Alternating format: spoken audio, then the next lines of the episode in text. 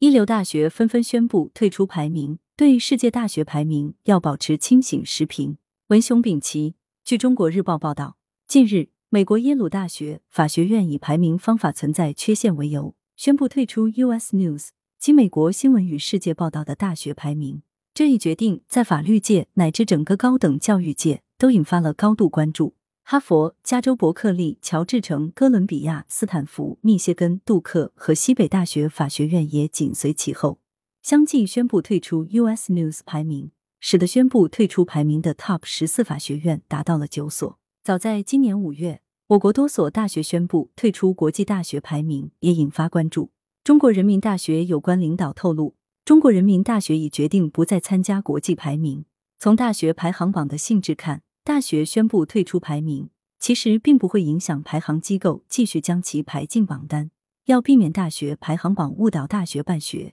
关键在于大学要形成共识，不要宣传所谓的排名结果，不要把大学排行榜指标作为办学指标，即要淡化大学排名，对排行榜保持人间清醒，不要把大学办为排行榜中的大学。大学要退出排名，大概是退不了的，因为即便大学不与排行机构合作。不提供相关办学数据，排行机构照样可以根据公开数据给大学打分排名。如中国人大宣布退出国际排名后，世界大学排行榜榜单上还有中国人大的排名。所有世界大学排行榜都是某家社会机构根据自己设定的指标权重给大学打分排名制作的，其本质是对大学办学的一种社会评价，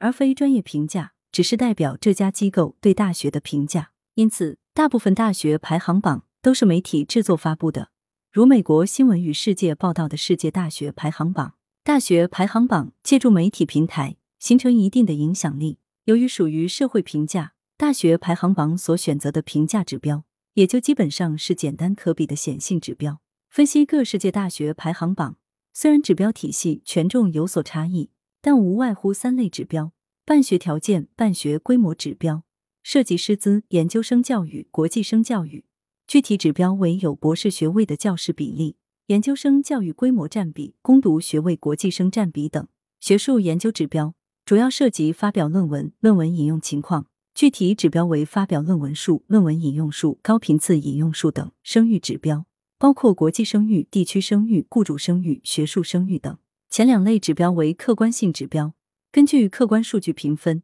第三类指标带有一定主观性，需要组织专家进行调查打分。这也就是世界大学排行榜存在诸多争议。所有大学排行指标都特别强调规模体量，这对小而精的大学极不公平。如只有两千名左右学生的大学与有四五万名学生的大学一起排名，不公平的情形更为彰显。即便考虑到不同学校的差异，引入占比指标可以减少对规模的关注，但是占比。也仅能反映数量，而无法反映质量。如国际生比例，不同学校的国际生质量是不同的。有的国际生比例很高的大学，招生门槛低，教育质量低，却因占比高得到这一指标的高分。再就是，所有世界大学排行榜中，学术性指标所占权重大都超过百分之五十。这是因为学术指标是更具共性、可比性的指标。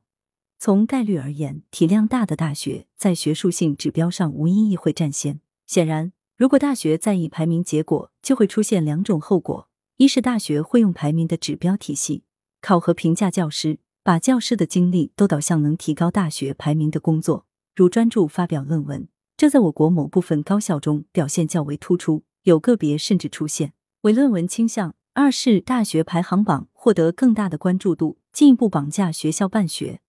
如此，大学会陷入排名内卷，急功近利，而忽视办学特色、内涵建设。由于排行机构对自己排名权威性的宣传，加之不少大学把排名提升作为重要办学成就、招生卖点，广而告之，大学排行榜对大学的办学正产生负面影响。有人为此建议取消大学排行榜，但由于大学排行榜是由社会机构制作的，这很难取消，最多只能对排行机构的经营进行规范。如要求不能有数据造假、钱名交易。同样，大学宣布要退出排行榜也是一厢情愿，排行机构不会就此不把大学排进榜单。要摆脱大学排行榜对大学办学的影响，有效的办法是大学要发挥大学共同体，的作用，签署大学自律协议，采取对待大学排行榜的一致行动，包括承诺不对大学排名进行任何的宣传炒作，不与大学排行机构进行任何形式的合作，加强对大学整体办学学科建设的专业评价，以具有公信力的专业评价，引导社会摆脱对大学办学的功利评价，在招生中。向学生、家长公开学校办学信息，引导学生、家长理性的看待各种大学排行榜，不盲目按大学排行榜选大学。如此，大学排行榜作为一种社会评价，可以发挥其有限的选择大学专业的参考作用，而大学则坚持自主办学，形成自己的办学特色。来源：羊城晚报羊城派，责编：付明图，王俊杰，校对：朱晓明。